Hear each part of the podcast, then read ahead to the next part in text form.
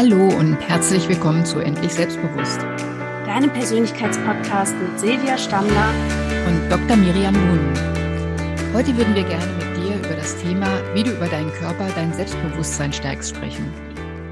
Ja, ich beginne einfach mal mit einer gewagten Aussage. Ähm, jede Veränderung im Außen beginnt mit einer Veränderung im Innen.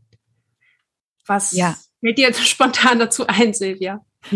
Ja, da fällt mir ganz viel dazu ein. Ich glaube, dass, dass alles, was wir im Außen zeigen, irgendwo ja seinen Kern im Inneren hat und dass im Grunde ja jeder Gedanke irgendwo ja, Materie im Außen erschafft und somit auch einen Einfluss auf unseren Körper hat. Alles, was ich denke und was ich natürlich auch fühle, das zeige ich an meinem Auftreten, an meinem körperlichen Bild und an meiner gesamten äh, Erscheinung. Ich finde das so interessant, als ich das zum ersten Mal gehört habe, dass ja über 90 Prozent unserer Kommunikation und dessen, wie wir wirken, tatsächlich von unserer Körpersprache und von unserer Mimik und Gestik und von unserer Stimme ausgemacht werden. Wir machen uns häufig so viele Gedanken darüber, wie wir etwas sagen, also überlegen uns ganz genau die Wortwahl, aber eigentlich sagt ja unser Körper, sagt ja unsere Stimme so viel mehr aus darüber, wer wir eigentlich sind und wie wir uns fühlen. Und das wiederum wird natürlich ganz maßgeblich auch bestimmt, wie du gesagt hast, von unseren Gedanken und was wir in dem Moment tatsächlich auch im Inneren fühlen und denken. Ja, das Gegenteil ist nämlich der Fall. Da hast du ganz recht, weil heute weiß man ja, dass viel mehr der Mensch überzeugt und ähm, ja, nur ein kleiner Prozentsatz von dem, was wir sagen, übernommen wird, beziehungsweise ähm, als, als wichtigstes Element sozusagen in einer Unterhaltung steht. Und auch so im therapeutischen Sinne weiß man heute, dass die Erwartungshaltung zum Beispiel, also wenn ich von jemandem, der mir gegenübersteht, überzeugt bin und das, was er mir sagt, äh, ja, als, als richtig und gut erlebe, dass ich dann einen, einen viel besseren Verlauf meiner Therapie habe oder meiner, ja, gesamten Erfahrung sozusagen in diesem Moment was würdest du sagen, was so diese Erwartungshaltung beeinflusst? Man sagt ja häufig so, der erste Eindruck ist sehr entscheidend darüber, welches Bild man von jemandem hat. Es sind natürlich auch gewisse Titel oder gewisse Positionen, die dann auch mit dieser Erwartungshaltung verbunden sind. Und was ich auch ganz spannend finde, eigentlich dann uns andersrum zu überlegen, wenn wir wissen, dass wir sehr stark sozusagen von unserer Überzeugung davon, wie der andere jetzt ist, uns auch leiden lassen in unserem Verhalten einer anderen Person gegenüber, und wenn wir beispielsweise dann auch im Beruf unserem Vorgesetzten gegenüber oder einem bestimmten Kollegen, der irgendwie sehr dominant auftritt, wenn wir dann immer diese Annahmen und Überzeugungen haben, diese Person ist so und so, dann verhalten wir uns ja auch ganz anders. Also zusammengefasst, was würdest du sagen, wie wir so diesen Eindruck sowohl bei uns selbst positiv gestalten können, als auch wie wir selber den Eindruck, den wir von anderen haben, so gestalten können, dass wir uns quasi trotzdem souverän und selbstbewusst verhalten können? Hm, da gibt es sicherlich mehrere Dinge. Also Sympathie steht natürlich ganz klar ganz im Fokus. Wenn ich jemandem begegne, der mir sympathisch ist, dann werde ich ganz anders auf ihn eingehen können, beziehungsweise werde ihm ganz anders zuhören und werde das, was er mir sagt oder mir transportiert, auch anders aufnehmen.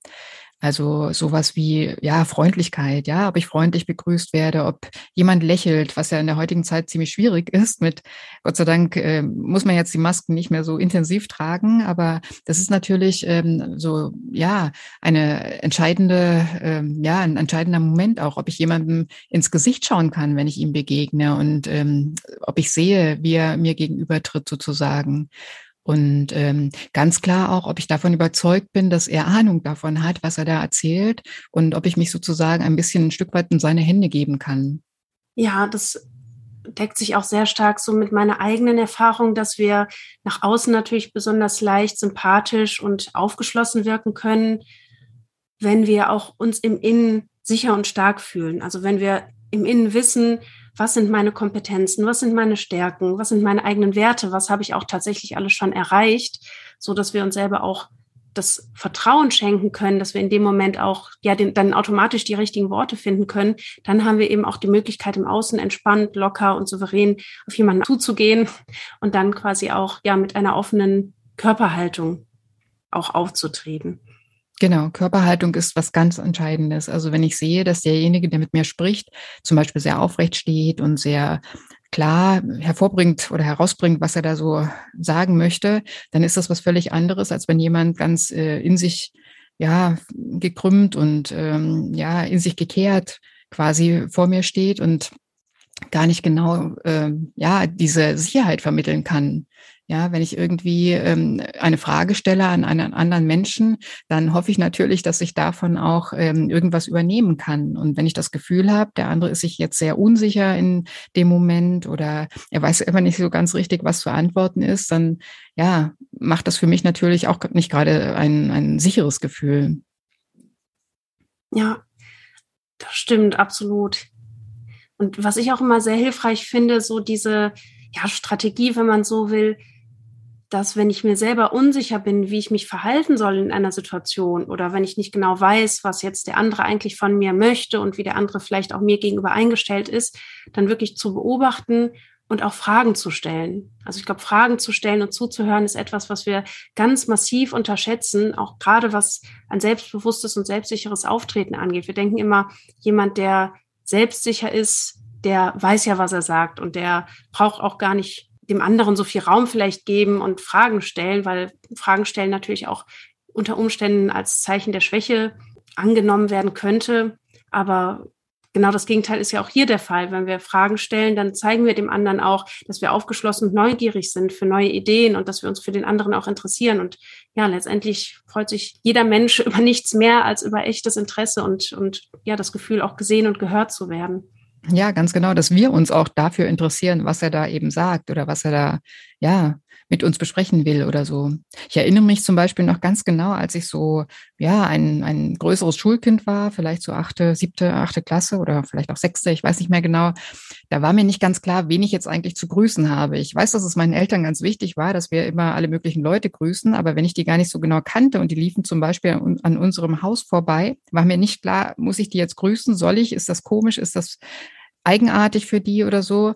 Und ähm, so geht's uns bestimmt auch im Erwachsenenalter noch, dass wir nicht genau wissen, was an welcher Stelle jetzt die richtige, äh, ja, die richtige Umgehensweise mit der Situation ist. Und eigentlich sollte man sich darüber gar nicht so viel Gedanken machen, sondern einfach das machen, was einem entspricht, was einem aus, also aus einem herauskommt. Und ja, einfach so in den Fluss kommen, ja, die Welt sozusagen als Übungsfläche nehmen und ja, viel mehr als auf andere oder auf, als auf irgendwelche Vorschriften zu hören, mehr auf unser Herz und auf unser Innenleben hören. Ja, ich finde, das ist auch so ein riesiger Unterschied, was das eigene Selbstbewusstsein und die Entwicklung auch einer starken inneren Haltung angeht, wirklich diese innere Stimme auch wahrzunehmen, zu trainieren und auch immer mehr darauf zu hören. Und ich finde, auch das geht ja so wunderbar über den Körper. Wenn wir mal in uns hineinspüren, dann merken wir eigentlich, in welchen Momenten gibt es so eine innere Zustimmung, in welchen Momenten fühlen wir uns auch innerlich wohl und, und stimmig tatsächlich. Und in welchen Momenten gibt es da innerlich etwas, was uns irgendwie abhalten möchte von der Situation, von ja, von anderen Menschen vielleicht auch, von einer Entscheidung. Und dann da auch wiederum unterscheiden zu können bei diesen negativen inneren ähm, Gefühlen, ist das jetzt wirklich die Angst aufgrund von negativen Erfahrungen, die wir irgendwann in der Vergangenheit hatten? Oder ist das tatsächlich, dass unsere innere Stimme, unsere Intuition uns wirklich beschützen möchte aus einem guten Grund? Und ich finde, das zu trainieren ist, ist so wahnsinnig wertvoll, ja, für die innere Klarheit und für, für die Selbstsicherheit, die wir dann eben auch ins Außen äh, spiegeln können. Genau, und das lässt sich halt relativ gut und relativ schnell auch beeinflussen. Ja, da gibt es ganz, ganz einfache Tricks. Zum Beispiel, dass man einfach wirklich mal tief, tief einatmet und seinen ganzen Körper als größer wahrnimmt durch diesen tiefen Atemzug, ähm, als das vielleicht noch eine halbe Minute vorher der Fall war. Und ähm, ja, also mir fallen da viele Dinge ein, zum Beispiel auch, wie stehe ich denn? Ja, aufrechte Haltung hat natürlich viel damit zu tun, ob ich mich selber als standhaft, als innerlich aufrecht auch empfinde oder ob ich mich selber so als gebrochen oder als unsicher und unfähig empfinde. Und ähm, ja, für die Haltung zum Beispiel, die körperliche Haltung, gibt es natürlich auch so einige Dinge, die man ähm, ja ganz einfach trainieren kann und ganz einfach äh, verbessern kann oder auf die man einfach achten kann. Und äh, schon nehme ich mich selber auch ganz anders wahr, erlebe mich selber anders im Gegenüber. Also ich hatte vor nicht allzu langer Zeit mal einen männlichen Klienten, der ganz große äh, Probleme hatte bei der Arbeit mit seinem Chef, weil der ziemlich cholerisch war. Und ähm, also dieser Klient war ein ganz, ganz angenehmer Mensch, und hat mir dann berichtet, dass jedes Mal, wenn der Chef zu seinem äh, zu, zur Tür hereinkommt, dass er dann eben selber nicht mehr in der Lage ist, überhaupt adäquat zu reagieren. Und wir haben das äh, trainiert vor dem Spiegel. Also er hat sich dann hingestellt, hat zum Beispiel eben mit dieser Atmung ganz intensiv seine ganze Körpergröße wahrgenommen und ähm, auch geübt, was er zu ihm sagen kann, wenn er wieder quasi so äh, ja so angemacht wird von ihm. Und er hat das beim nächsten Zusammentreffen auch wirklich probiert und hat mir dann berichtet, wie viel besser diese Kommunikation zwischen den beiden dann gelaufen ist. Also er hat einfach mit seiner ganzen Größe dann gesagt, äh, Entschuldigung, ich möchte mich nicht so von Ihnen behandeln lassen. Bitte, wir wollen einfach äh, ein normales Gespräch miteinander führen. Und wenn das nicht möglich ist, dann vertagen wir das doch jetzt am besten. Und der Chef ist dann also völlig anders auf ihn eingegangen. Und ja, er war, der Klient war natürlich sehr, sehr stolz, dass er das geschafft hat. Ja, und dann entsteht ja auch wieder diese positive Spirale. Also wir können ja quasi bei beiden Seiten anfangen. Wir können ja von innen heraus quasi uns aufbauen, indem wir uns eben ja durch Affirmation, also durch quasi bestärkende Sätze selber aufrichten, indem wir uns quasi erinnern an unsere inneren Stärken, an unsere Talenten, an ja Sachen, die uns gut gelungen sind und dadurch wirken wir natürlich im Außen anders, aber wir können ja genauso gut auch aus im Außen ansetzen und uns quasi durch diese ja, kraftvollen Körperhaltungen, durch diese Power Poses, die ja auch nachgewiesenermaßen das Stressniveau senken und auch Dopamin und andere positive äh, Hormone, also bestärkende Hormone tatsächlich äh, im Körper verstärken. Oder auch durch Lächeln oder durch die Atmung können wir eben dann von außen auch wiederum das Innen beeinflussen. Also das finde ich auch so spannend, so diese ja, Wechselseitigkeit eigentlich zwischen beidem. Genau. Und wenn wir äh, Situationen nehmen, die wir wirklich schon einmal durchlaufen haben, beziehungsweise äh, positiv durchlaufen haben, ja, wo wir das als Erfolgserlebnis sozusagen abbuchen konnten, dann ist es was völlig anderes, als wenn ich nur Affirmationen nehme, weil die Gefahr dabei ist natürlich, dass ich mir selber nicht glaube, was ich da sage. Also wenn ich selber nicht davon ausgehe, dass das inhaltlich stimmt, was in der Affirmation vorkommt, dann ist es manchmal schwierig. Dann fühlen sich die Leute oftmals äh, ja ziemlich ähm, angestrengt davon und und danach manchmal sogar noch ein bisschen ja, ein bisschen, wie soll ich sagen, äh, demotivierter, einfach äh, zu versuchen, das zu denken. Ja, also es sollte schon so sein, dass wir uns bei einer Affirmation genau das, was wir da auch sagen, glauben können. Und wichtig dabei ist natürlich, das immer so zu formulieren, als wenn es schon da wäre. Also nicht, ich werde in der Zukunft irgendwas sein oder haben, sondern ich bin das jetzt in, in diesem Moment schon. Und wenn ich mir das aber glauben kann, dann kann es super gut äh, funktionieren, dass ich davon wirklich profitiere, auch für die Zukunft. Ja, was ich da meinen Klienten auch immer gerne mitgebe, so die Empfehlung, diese innere Stimme auch tatsächlich mal so ein bisschen zu variieren. Also wenn ich mir so eine Affirmation wie ich bin selbstbewusst, souverän und sicher regelmäßig vorsage, dann kann das im ersten Moment sein, wenn das quasi ganz stark abweicht von meiner aktuellen Überzeugung, dass, wie du sagst, da eigentlich so Widerstände entstehen. Aber wenn ich dann mal so ein bisschen damit rumspiele, wie ich diese Stimme in mir selber abspiele. Also kommt die Stimme beispielsweise von vorne, ist sie laut, ist sie leise, ist sie ja, eher in einer freundlichen, sanften Stimme oder ist sie wirklich sehr überzeugt und sehr energisch, dann kann das auch nochmal eine ganz starke Veränderung bewirken, wie sehr ich dann auch diese, diese Stimme und auch diesen Inhalt dann annehmen kann. Genau, wie die Betonung auch liegt, weil das hat wieder ganz viel mit meiner körperlichen, mit meinem körperlichen Ausdruck zu tun.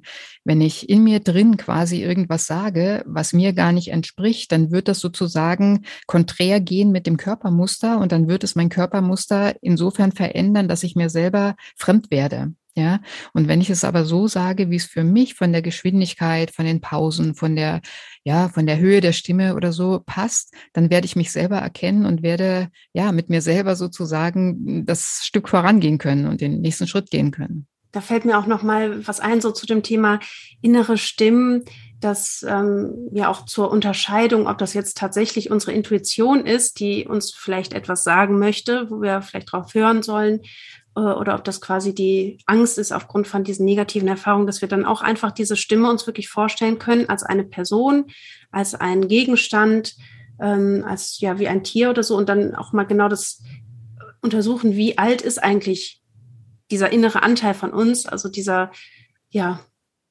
Bestandteil von uns, der verantwortlich ist für diese Stimme.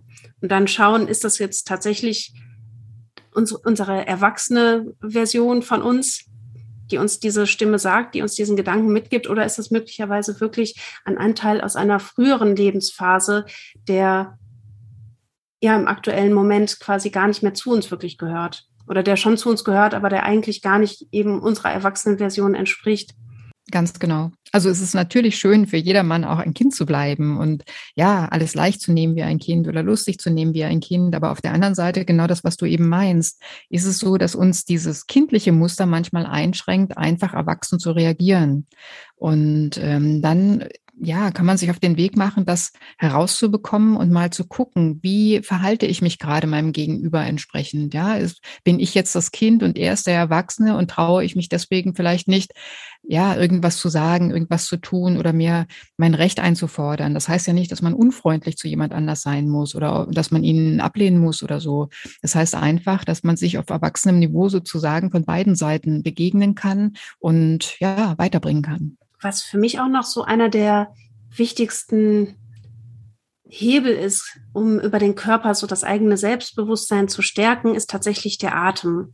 Also ich benutze es selber sehr, sehr viel und gebe diese Übung auch sehr gerne an meine Klienten weiter, dass wir gerade in diesen Momenten, wo wir sehr gestresst sind, dass wir immer wieder bewusst uns mit dem Atem verbinden, dass wir beispielsweise auch schon direkt morgens nach dem Aufwachen oder abends kurz vor dem Einschlafen einfach mal bewusst uns mit dem Atem verbinden, weil der Atem auch wirklich die Möglichkeit uns gibt, auf direktestem Wege auch das Unbewusste zu beeinflussen. Also wir können über unseren Atem sehr viel ruhiger zum Beispiel werden. Wir können uns mit neuer Energie auffüllen. Wir können ähm, ja auch alle anderen Prozesse im Körper unterstützen. Beispielsweise, wenn wir diese starke, aufrechte Körperhaltung haben oder wenn wir uns selber auch ja Affirmationen, also diese bestärkenden Sätze sagen, können wir durch den Atem das nochmal deutlich verstärken und dadurch quasi deutlich wirksamer werden lassen.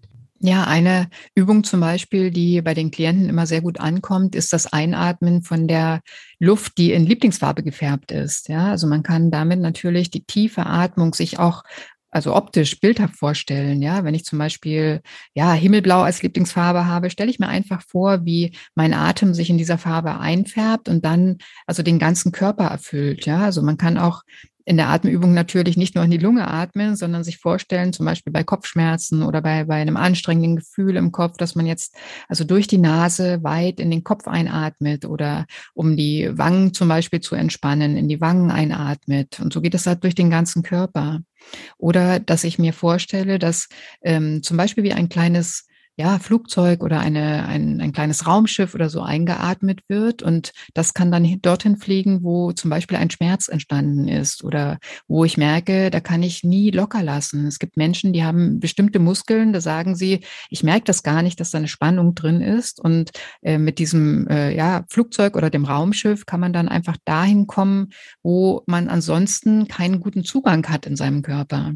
Und das sozusagen introspektiv dann einfach mal durch diese Atemübung ja erkundet. Und das geht, geht relativ gut für viele. Und ja, sie kriegen dann so eine ganz neue Perspektive von ihrem Körper beziehungsweise der Körperstelle, die irgendwie nicht so ganz das macht, was sie gerne möchten.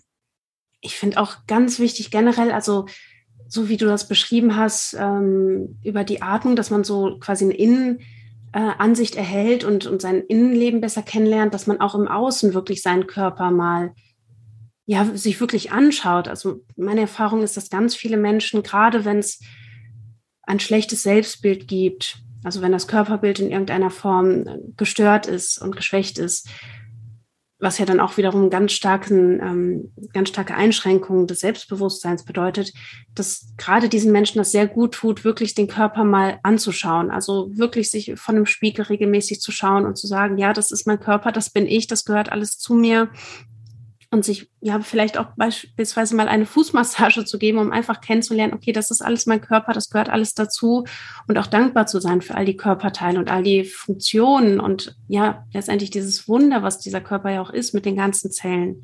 Ja, je mehr ich im Verstand bin oder je mehr ich auch in Sorgen bin, desto mehr verlieren die Menschen oft das Körpergefühl. Ja, ich, ich habe so viele Menschen kennengelernt, die ja, die einfach bestimmte Körperabschnitte überhaupt nicht mehr wirklich wahrnehmen können und denen das ganz komisch ist, ja, wo das wirklich ähm, in ihrer Wahrnehmung verschwindet.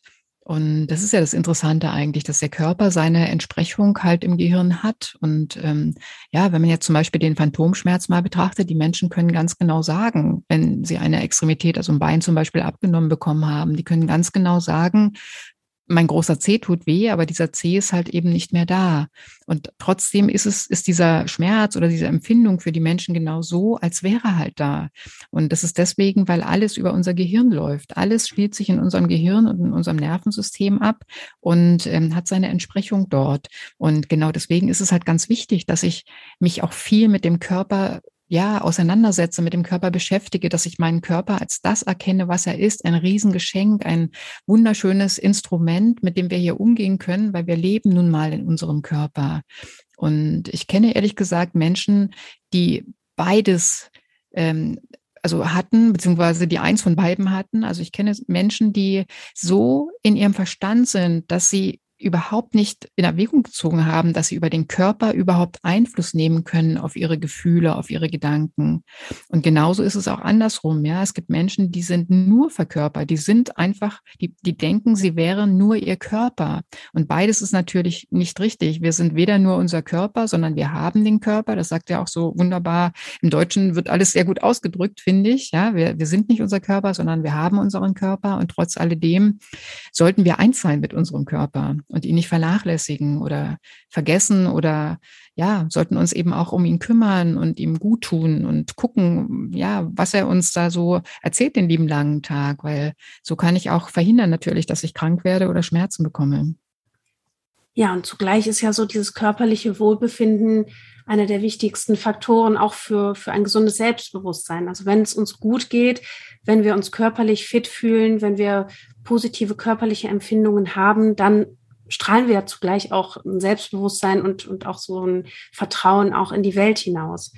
Und was ich finde, was da auch unheimlich gut tut, ist ja einfach auch wirklich zu merken, was braucht mein Körper gerade? Brauche ich ein bisschen Bewegung an der frischen Luft? Brauche ich wirklich ja mal ein paar tiefe Atemzüge? Brauche ich wieder was zu trinken und ähm, auch gesunde Ernährung? Also ich habe beispielsweise vor einigen Wochen ähm, das ursprünglich mal als Experiment angefangen, mal auf ähm, koffeinhaltigen Kaffee zu verzichten und habe einfach dadurch gemerkt, wie anders sich mein Körper anfühlt und wie anders ich dadurch mich auch im Außen verhalte. Also dass dadurch wirklich so eine ganz andere Ruhe, so ein ganz anderer Fokus entsteht und, und einfach diese Erfahrung zu machen, das, was ich tue, was ich meinem Körper zufüge, wie ich mich verhalte, hat halt einen unmittelbaren Einfluss darauf, wie ich mich fühle und dann wiederum natürlich auch darauf, ja aufbauend wiederum anderen Menschen gegenüber oder auch stressigen Situationen im Alltag gegenüber verhalte. Genau, und dabei muss man sehr äh, vorsichtig sein damit, was man dem Körper auch so an Informationen oder an ja, Angeboten zuführt sozusagen. Also ich, ich selber habe da vor nicht allzu langer Zeit mal so ein ja, Erlebnis gehabt. Also ich bin auch keine starke Kaffeetrinkerin. Ich trinke schon mal eine Tasse Kaffee natürlich, aber jetzt nicht besonders viel und auch nicht so besonders gern. Ja, und ich hatte dann irgendwann plötzlich ganz viel mehr Lust auf Kaffee. Und ähm, mir war gar nicht bewusst, warum das jetzt so ist. Und als ich dann nach unten geschaut hat, ich hatte neue ähm, Hausschuhe geschenkt bekommen von jemandem und da stand drauf, I love coffee. Und ähm, also so nehmen unsere Sinneskanäle alle Informationen auf, obwohl mir das gar nicht bewusst war, dass das da drauf stand. Und plötzlich fing ich eben wirklich an, eine Tasse mehr zu trinken, ja. Und ähm, also wir müssen wirklich so ein bisschen wieder bewusster mit uns selber umgehen, mit uns, aber auch unserem Körper und mit, ja, mit unserem Umfeld, mit unserer Umwelt und ja, viel mehr im Bewusstsein sein, um ja das Beste für uns und unseren Körper sozusagen dadurch auch zu bewirken. Ganz entscheidend ist zum Beispiel auch, wie laufe ich denn, ja? Wenn ich meinen Körper einsetze, wie, wie trete ich auf zum Beispiel? Also man weiß heute, dass es ähm, ganz wichtig ist, wenn man läuft, auf den Zehenabdruck zu achten. Ja, also nicht den, den Schritt quasi, bevor ich mit den Zehen richtig kraftvoll auf dem Boden sozusagen aufkomme, abzubrechen. Viele, vor allem ältere Leute machen das natürlich. Die schieben ihre Füße nur noch so nach vorn. Aber normalerweise ist es so gedacht, dass wir wirklich den Fuß bis nach vorne auf die Zehen setzen beim Laufen und da kraftvoll mit den Zehen eben abdrücken. Und wenn ich das nicht tue, dann geht mir zwei Drittel meiner gesamten Bein- und Po, also Beckenmuskulatur, auch verloren dabei. Und ich kann den Schritt gar nicht so kraftvoll setzen. Und also gerade wir hier in unseren Breiten, wo wir auch so viel sitzen und so viel, ja, bequeme Körperhaltung einnehmen, sollten schon auch ein bisschen darauf achten, wie laufe ich da eigentlich den ganzen Tag, kann man ja gar nicht sagen. Also wir sitzen ja viel mehr, als, als dass wir laufen würden, ja. Aber wenn ich laufe, dann sollte ich mal gucken, was setze ich eigentlich ein? Wie mache ich das? Ist es überhaupt so gedacht? Wie viel Kraft gebe ich da auf meinen oder, oder nimmt mein Körper da so in Anspruch, wenn er einfach mal eine Strecke, ja, läuft und zurücklegt? Ja, und das führt ja auch wiederum dazu, wenn wir dann auf diese Weise den Körper trainieren und unsere Muskulatur stärken, dass wir dann auch wiederum uns ja nach außen hin noch gelassener und entspannter fühlen können. Also wie wir das ja schon am Anfang unseres Gesprächs hatten, wenn wir uns quasi innerlich stabil und stark fühlen, auch vielleicht durch Kraftsport oder durch regelmäßigen Sport, den wir machen, wodurch wir uns auch körperlich fit und stark fühlen, dann ja, wirkt sich das ja auch wiederum darauf aus, wie wir quasi nach außen wirken können und dass wir einfach so eine Entspannung und Gelassenheit dann auch zeigen können. Also beispielsweise sind ja ganz oft die Menschen, die sehr, sehr durchtrainiert sind, nicht die friedliebsten, weil die einfach wissen, wenn es wirklich drauf ankommt, könnten die sich immer verteidigen und haben dann gar nicht die Notwendigkeit, irgendwie sich zu beweisen. Genau, weil Kraft zu haben heißt nicht, seine Muskeln irgendwie permanent in Anspannung zu haben oder so. Ganz im Gegenteil. Wir brauchen beides. Ja, wir brauchen die Entspannung und die Anspannung. Wir brauchen ja die Kraft und ja das Loslassen auch. Und ähm, also wenn ich weiß, dass ich mich auf meinen Körper und auf meine Muskeln quasi verlassen kann, wenn ich sie brauche, dann ja, bin ich auf der sicheren Seite und kann eigentlich auch ein Stück weit entspannter durchs Leben gehen. Aber dadurch, dass wir so leben, wie wir leben, ist es manchmal mit dem, mit dem Rhythmus von Entspannung und Anspannung, ja, nicht so weit her. Und ja, da lohnt sich einfach mal drauf zu schauen. Ja, ja, liebe Silvia, wir hatten ja heute wieder ganz, ganz viele spannende Themen im Podcast. Lass uns doch noch mal die wichtigsten Punkte für die Hörer und Hörerinnen zusammenfassen, dass auch nichts verloren geht. Ja, also ich würde vielleicht so als, als drei wichtige Momente sagen, also einmal entdecke deine Körperintelligenz, ja. Versuche genau wahrzunehmen, was du da tust bei deinen Bewegungsabläufen und wie du deinen Körper einsetzt, weil da kannst du viel darüber lernen, wie, was möchte mein Körper eigentlich? Wofür ist er eigentlich geschaffen? Und ja, wie setze ich ihn sinnvollerweise ein? Und als zweiten Moment vielleicht, Denke daran, dass du tief und eher langsam atmest. Ja, dadurch kannst du alle Organe wunderbar versorgen und kannst natürlich auch die Abwehrprodukte, die wir gar nicht mehr brauchen, genauso gut entsorgen. Weil wenn man sich mal darüber im Klaren ist, dass man den ganzen Tag atmet, aber nur wenige Male isst oder trinkt, dann weiß man, wie wichtig es eigentlich ist, mit der Luft eben auch zusammenzuarbeiten. Und als dritte, äh, ja, als dritte Anregung würde ich nochmal sagen, achte auf deinen auf deinen federnden Laufgang, ja, also auf einen leichten Gang. Du schonst damit deine Gelenke, trainierst die Muskeln und deine Faszien und außerdem wirst du dadurch auch einfach ähm, ja ein Stück weit gelassener und selbstsicherer werden, weil wenn du federnd daherkommst und ja nicht in dich gekehrt, dann machst du ein völlig anderes Bild auch für dein Gegenüber. Ja, das war doch mal eine eine wundervolle Zusammenfassung. Vielen, vielen Dank für das tolle Gespräch heute wieder. Das hat mir sehr viel Spaß gemacht und ich hoffe, den Zuhörern und Zuhörerinnen auch. Ich wünsche dir noch einen ganz tollen Tag, liebe Silvia, und wir hören uns bald wieder. Vielen Dank auch dir, liebe Miriam, und allen, die uns zuhören. Bis zum nächsten Mal. Damit sind wir auch schon am Ende unserer heutigen Podcast-Folge angelangt. Wenn dir die Folge gefallen hat, freuen wir uns riesig, wenn du unseren Kanal abonnierst eine Bewertung dalässt und den Podcast deinen Freunden und Bekannten empfiehlst. Und wenn du mehr über uns und unsere Arbeit erfahren möchtest, findest du alle Infos in den Show Notes.